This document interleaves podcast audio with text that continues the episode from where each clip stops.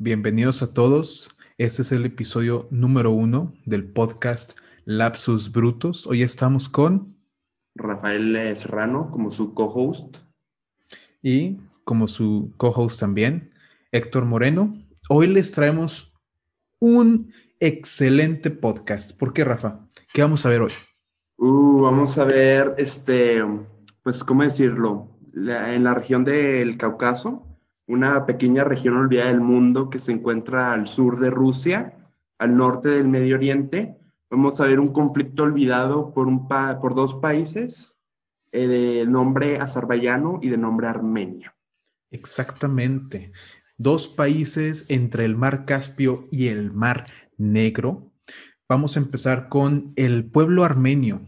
¿Quién es? Bueno, tienen su propia lengua, su propio alfabeto, cuentan con una religión que es el cristianismo, oficialmente desde el año 301. Mientras que por el otro lado, Azerbaiyán. ¿Y qué tiene Azerbaiyán, Rafa? Uh, los azerbaiyanos son de etnia turca, así que tienen un, ¿cómo se puede decir? Una cercanía con el país de, Turquía y su religión es musulmana. Exactamente, Islam chiita.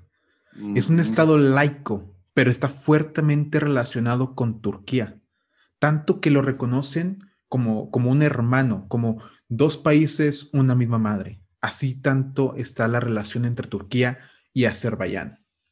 Exacto.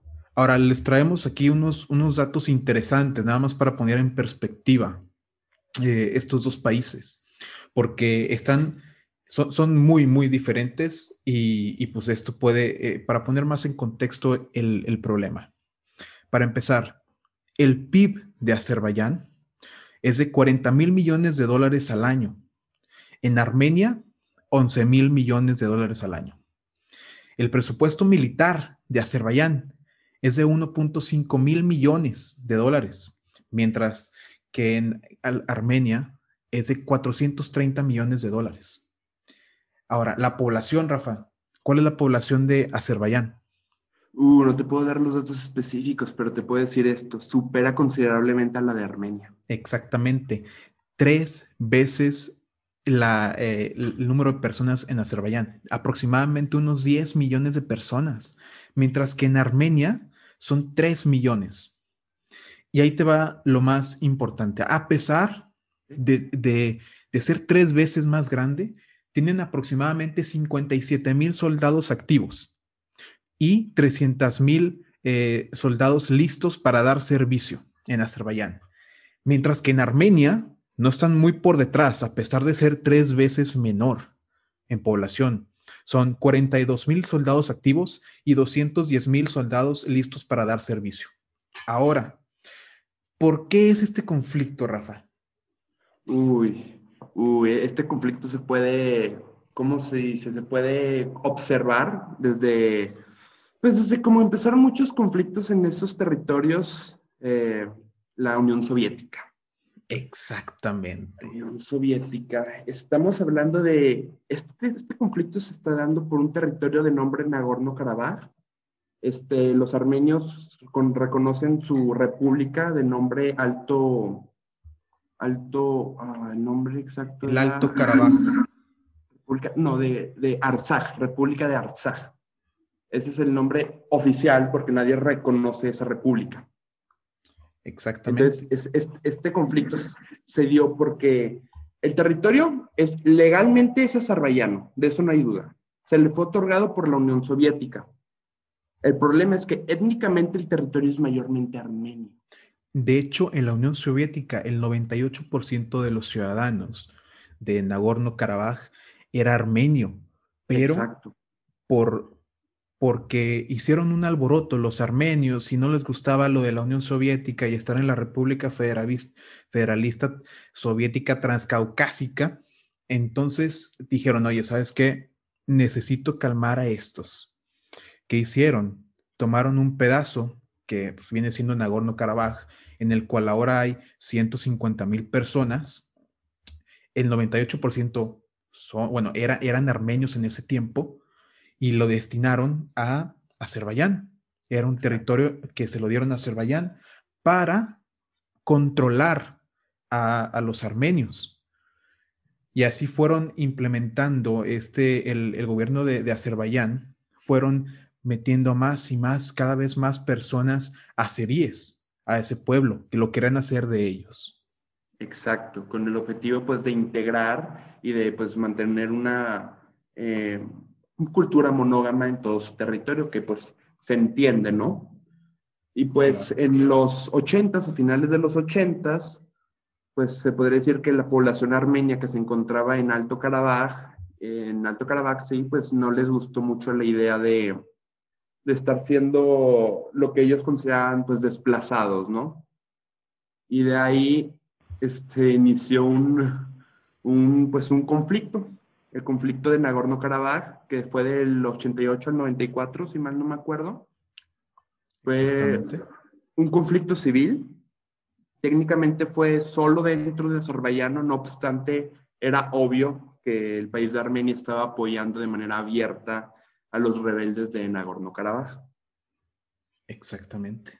Y ahí es donde vienen los aliados, ¿sí o no, mi Rafa? Los aliados. Bueno, ahora ahí no vienen, pero ahora estamos viendo, eh, si nos pasamos tantito, por tantito tiempo a la época moderna, podemos ver que ahora estos dos países tienen aliados y los aliados de cada uno, por ejemplo, en Armenia, su mayor aliado es Rusia. Es Rusia, Armenia se puede decir que es un protectorado de Rusia realmente. Exactamente. fuertemente su economía de Rusia. Mientras que Azerbaiyán tiene un apoyo inmenso de Turquía.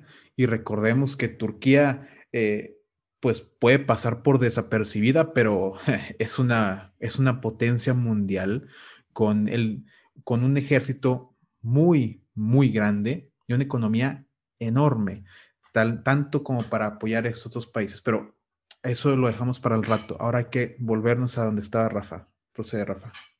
Bueno, como mencioné, en el conflicto del 88 al 94 de Nagorno-Karabaj, la guerra de Nagorno-Karabaj, este, se consideró como una completa y absoluta victoria por parte de los rebeldes.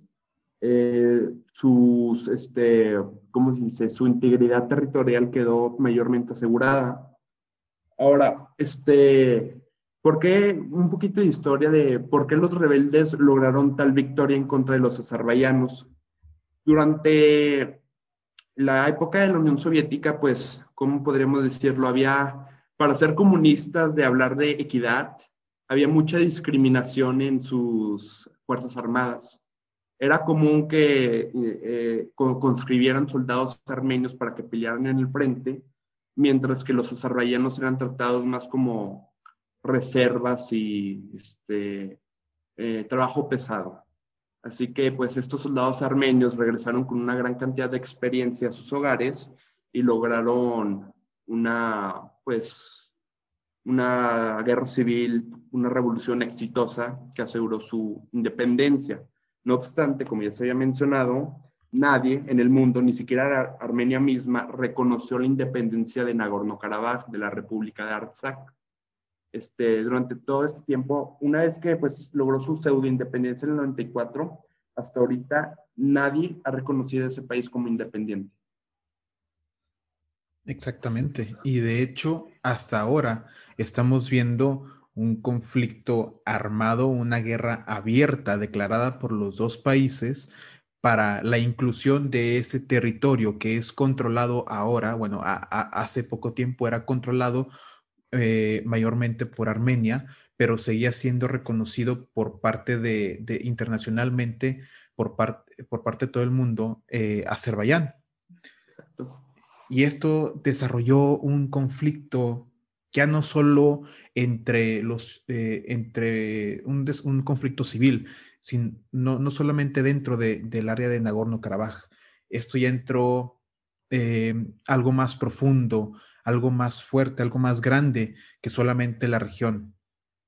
Entraron países con mucha fuerza, con mucha potencia, y hay que ver, pues, ¿Qué surgió después en el, más allá de, que, se acabaron estos, e, esta, esta guerra civil, Rafa? Pues una vez que terminó la guerra civil este, del 94, pues como había dicho, la República de Artsakh tuvo su pseudo independencia. Eso continuó hasta recientemente, cuando el 27 de septiembre, 27-24 de septiembre, reanudaron las hostilidades entre la República de Artsakh y este, eh, Azerbaiyán. Sí, fue el 27 de septiembre cuando se reiniciaron las hostilidades. Ahora, Ajá, sí, procede, procede, Rafa, procede. Bueno, este, como se había mencionado antes, este, ahora estos dos países tienen aliados poderosos. Armenia, que apoya a la República de Artsakh, es, como un pseudo protectorado de Rusia, con bases rusas en su territorio, mientras que Azerbaiyán, tiene este, el apoyo de sus hermanos étnicos de Turquía, y recordemos que Armenia tiene un tratado, un tratado proteccionista con Armenia, que esto viene muy, muy importante eh, más adelante. Exacto, tienen un tratado con Rusia misma. Eso significa si cualquier país que intente interferir en Armenia, pues Rusia se vería obligado a protegerla. Exactamente. Por esto vemos también que Karabaj tiene un proteccionismo muy grande por parte de los dos lados, de Armenia y de Azerbaiyán. Hay en total 20 mil soldados, ah, o sea, militares activos en, en ese pedazo de Karabaj. Y ahora, ¿qué pasó cuando se declaró la guerra abierta por parte de los dos países? ¿Quién fue el que incitó esta, este resurgimiento de la guerra que ha estado palpitando año tras año? Alguien siempre mete la pata ahí y trata de iniciar algo. ¿Quién, quién, quién lo inició en este 2020? El, el, la gota que derramó el vaso. Uy, eso, eso es muy controversial, para así decirlo. Este, los azerbaiyanos declaran que ese territorio es legalmente suyo, así que por ende mover tropas hacia allá es completamente dentro de su derecho. Por otra parte, los armenios y la República de Artsakh, como declara su independencia, este, declaran que los azerbaiyanos fueron quienes iniciaron las hostilidades al, este, con el movimiento de tropas hacia su territorio soberano.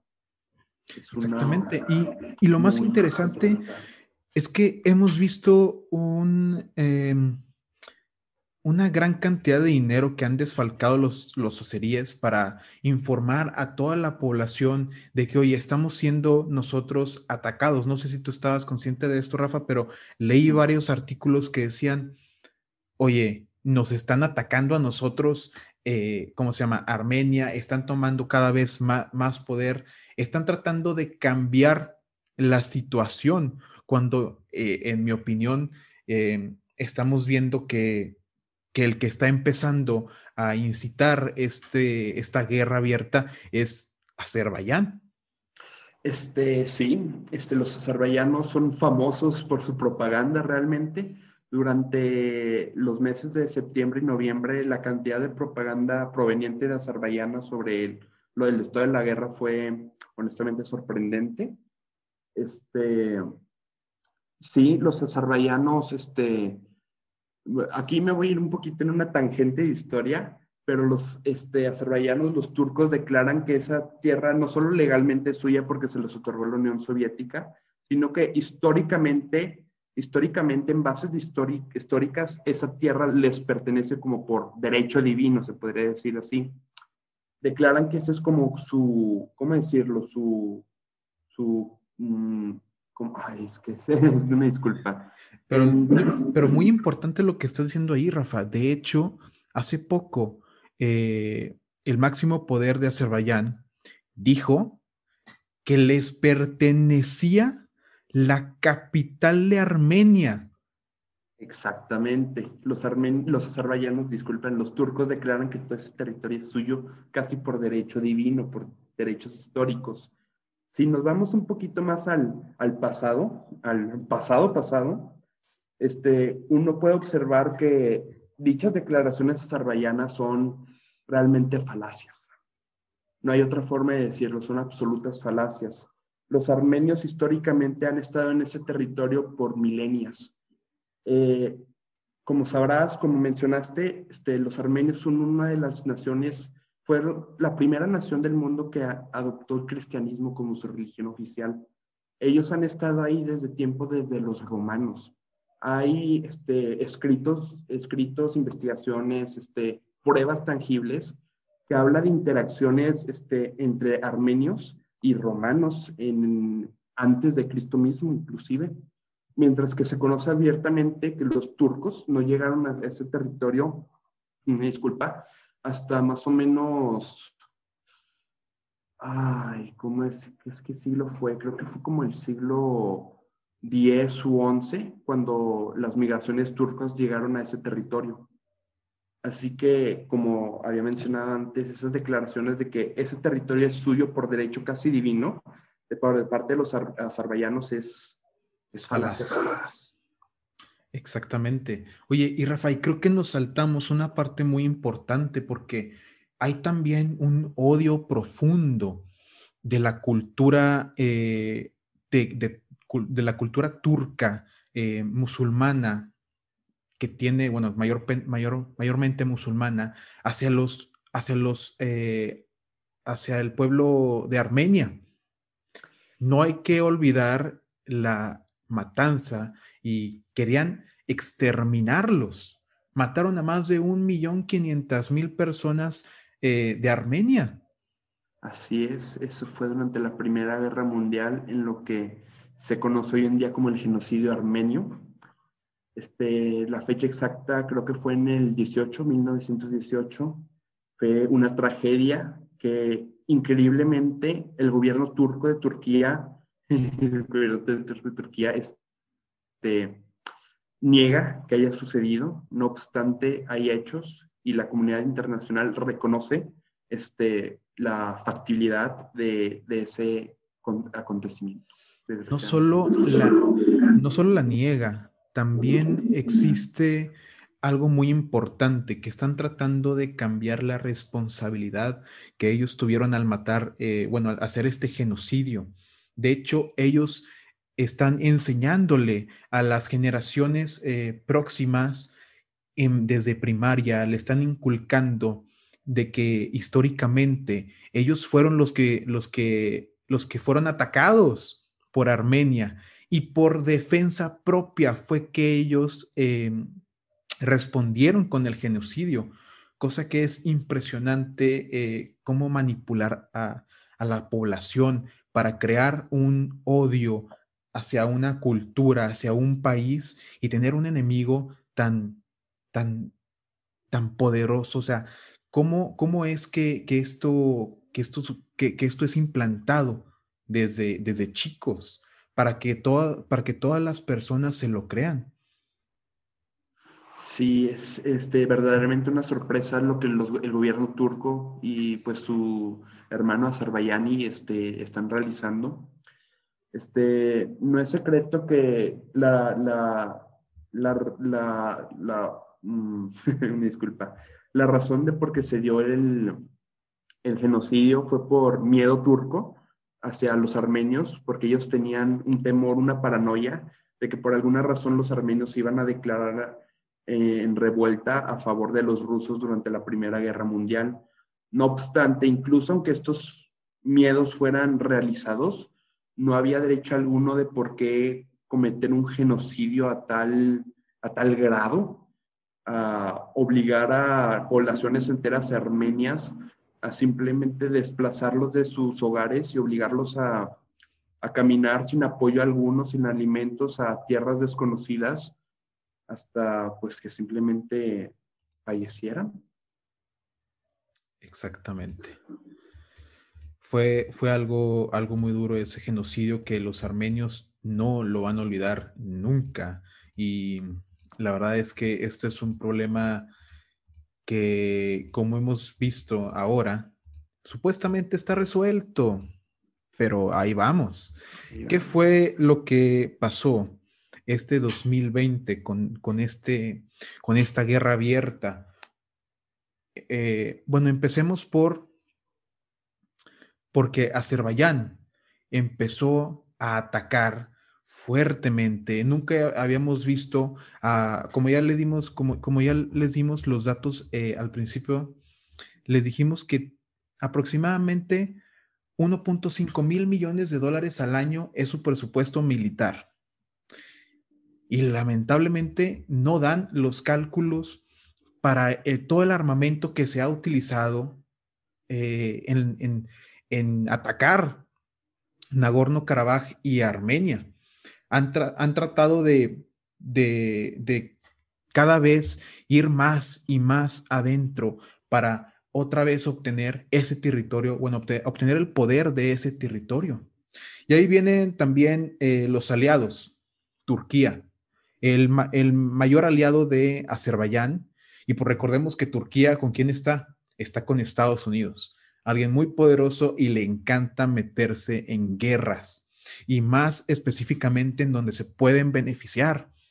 Eh, ahora, en esta guerra no hemos visto ni siquiera poner ni un dedo ni mencionar por parte de Estados Unidos, pero... Eso, es muy, muy, muy cierto. Este, el presidente actual, bueno, que estuvo también en esos tiempos, Donald Trump, no, que yo sepa, no hizo ninguna declaración.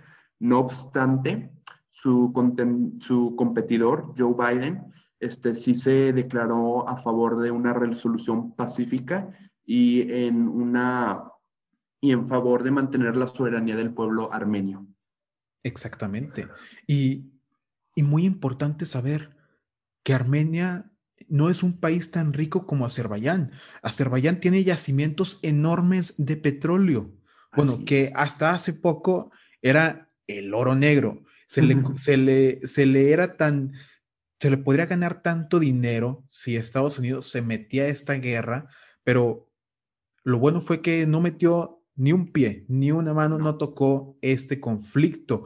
Y ahí es donde es muy importante saber que pues Turquía tiene, es aliado de Azerbaiyán, pero también Armenia tiene un aliado muy, muy poderoso, Rusia, el cual ah, ya habíamos dicho tiene un tratado, un tratado en donde le protege si, si alguien trata de conquistar o pisa eh, o invade el territorio de Armenia.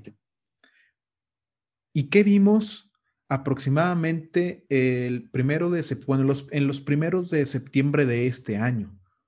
Este, pues el 27 de septiembre fue cuando abiertamente se reanudaron las hostilidades entre la República de Artsakh y Azerbaiyán.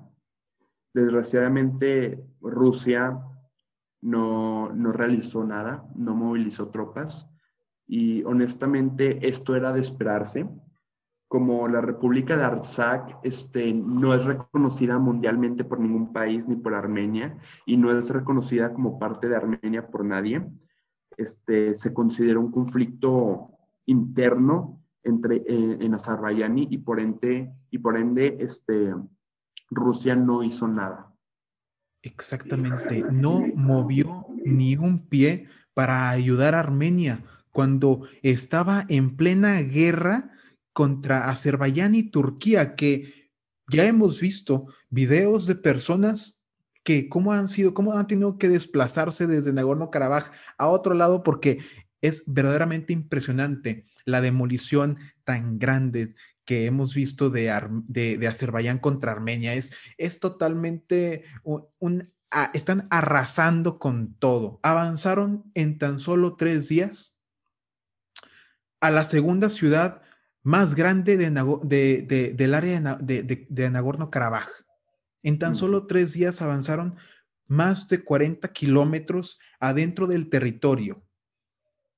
Sí, fue completamente sorprendente este, la superioridad armamentística por parte de Azerbaiyán, pero realmente pues era de esperarse. Nagorno-Karabaj, eh, la República de Artsakh es relativamente un territorio pequeño y relativamente pobre, apenas capaz de sostenerse por sí mismo.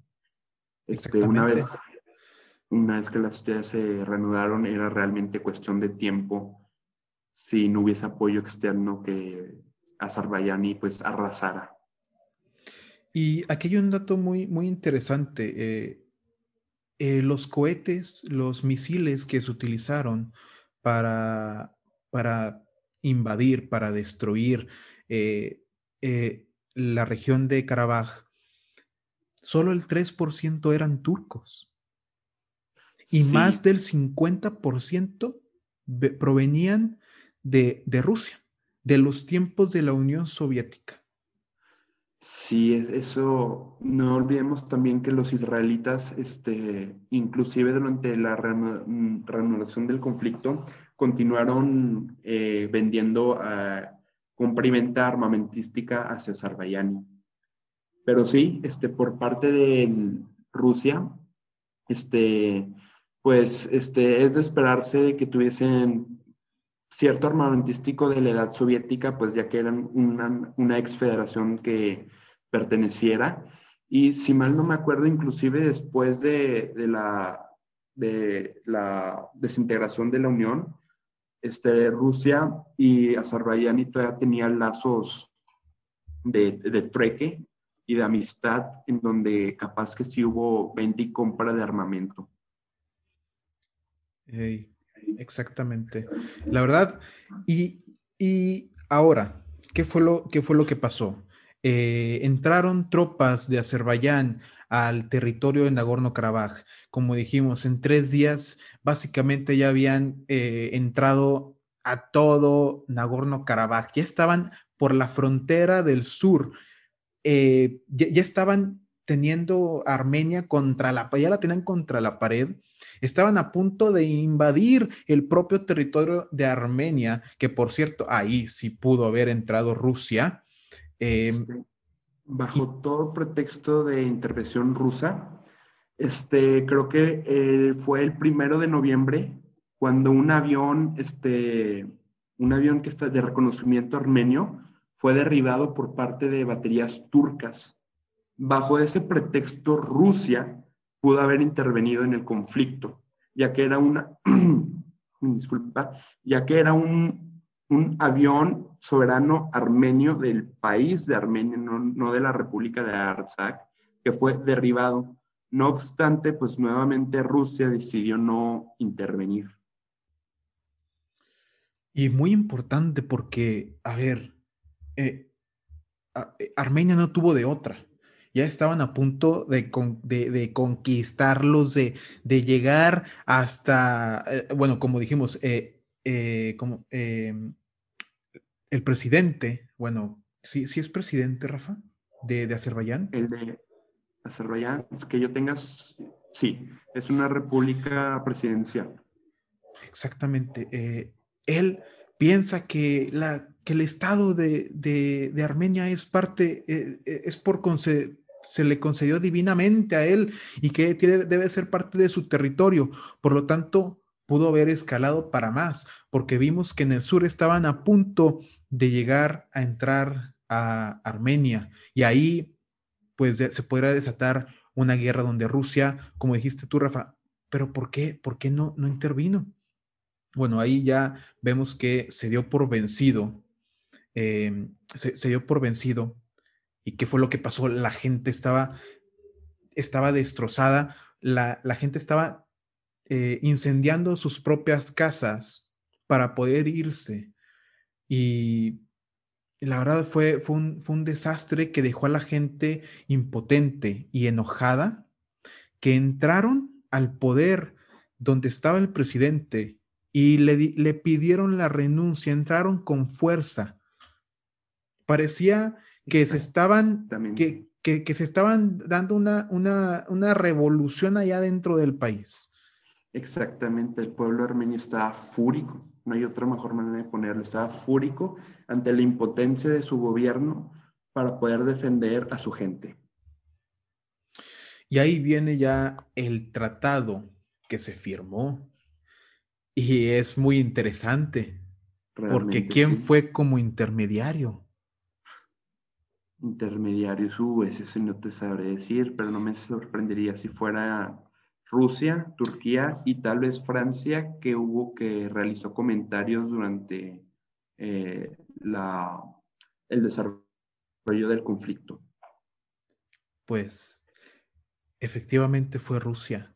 Fue Rusia el intermediario que hizo que se escribiera un, pacto, eh, un acuerdo de paz entre los dos países. eh, que es muy impresionante cómo, cómo Rusia no se mete a, defender Armenia, que tiene un tratado, pudo haber intervenido eh, legalmente por el tratado, sí. Eh, no lo hizo, pero quiere intervenir, pero para mediar los dos países y hacer un tratado de paz en donde los dos estén tranquilos. Y la verdad de esto a mí me parece que es solamente un... Hasta ahorita has ganado, eh, has ganado Azerbaiyán, pero les damos, les damos, les estamos dando oportunidad para que se pueda volver a iniciar otra guerra abierta. Porque ¿qué pasó? Se firmó un tratado de paz en donde Rusia intermedió, dijo, ¿saben qué? Eh, hasta ahorita se le reconoce eh, que, que, el estado de, de Karabaj va, va, a formar parte de Azerbaiyán pero vamos a enviar tropas a Armenia para que ah, no pase nada ahí, no quieras pasarte de vivo y agarrar un poco más de territorio. Y vamos a crear una, una extensión de territorio para que los armenios puedan pasar a Karabaj libremente. Exactamente, este, la mayoría de lo que de la antigua República de Artsakh, este, la mayoría de su extensión territorial fue cedida Azerbaiyani, no obstante todavía queda, le queda este territorio pues pseudo independiente y los este, rusos este, movieron tropas hacia el corredor de la Ching, la, bueno, la Ching es como pues uno, uno, nosotros lo pronunciaríamos, desconozco la pronunciación correcta, ya sea en armenio o en azerbaiyano, este, pero sí, movieron tropas a ese corredor que es lo que conecta con pues los restos de la República de Artsakh con, la, ah, con el territorio armenio. Y este, este problema, eh, esto no da un fin al, problema, la verdad. Esto solamente da... Lo eh, retrasa. Exactamente, da un retraso a un problema que se viene mucho más fuerte con, la verdad, yo siento que por cultura, por, por, por parte de Armenia, que, que ha sido eh, pues a, través de todo este tiempo, pues se le, ha, se le ha explotado, se le ha hecho tantas cosas que, que no se van a quedar conformes, porque esto fue, esto fue, está bien, te digo que, que, que sí, que sí, este, bandera blanca, pero solamente para que no me invadas. Eh, eh, sigue, sigue, ahí el conflicto, sigue ahí los ojos rojos de Armenia, quieren sangre, quieren, quieren buscar venganza. Exactamente, Armenia no se va a quedar con los brazos cruzados ante pues el insulto que fue la pérdida de su territorio.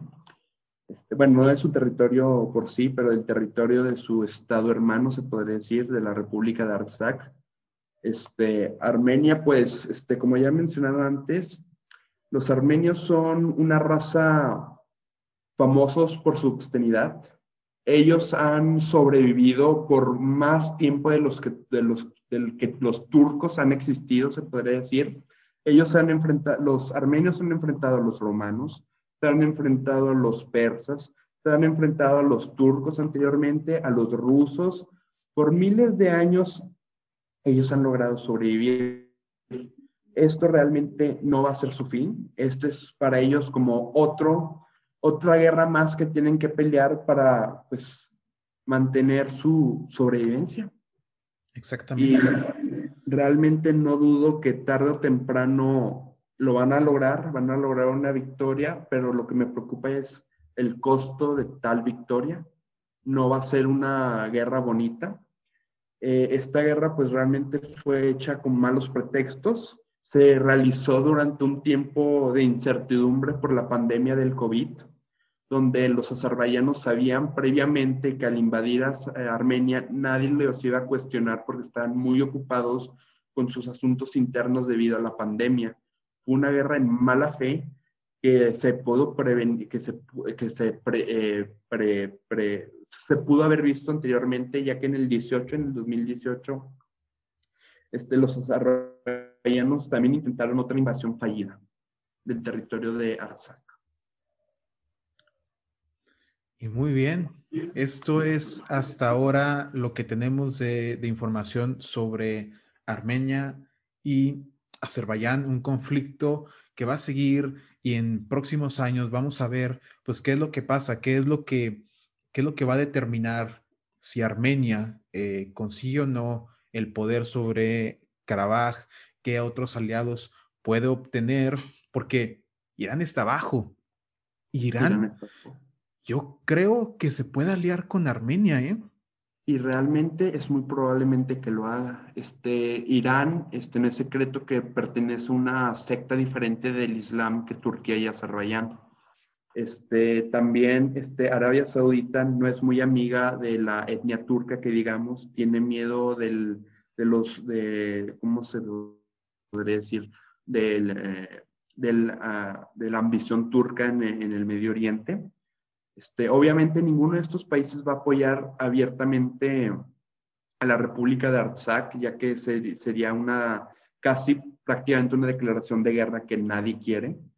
Pero si, si, se llega, si se llega a necesitar, es posible que de manera indirecta, pues eh, Irán este, apoye, este, Arabia Saudita probablemente eh, hay más pláticas, si las pláticas de paz este, por alguna razón llegan a ampliarse, es posible que llegue a intervenir a favor de Armenia. Y no olvidemos que pues Siria es, todavía se encuentra en su conflicto civil, pero no es amiga tampoco de Turquía debido a intervenciones turcas en el pasado. Se vienen muchos aliados para los dos países porque ahora Estados Unidos no se metió en esta guerra, pero ¿quién dice que en un futuro donde haya la posibilidad, donde ya estén más tranquilos sobre el tema de pandemia, COVID, donde no estén tan centrados en ellos mismos, en un presidente como Biden, que, que se declaró Exactamente. Bueno, no abiertamente, pero sí más a, una, favor de la soberanía armenia.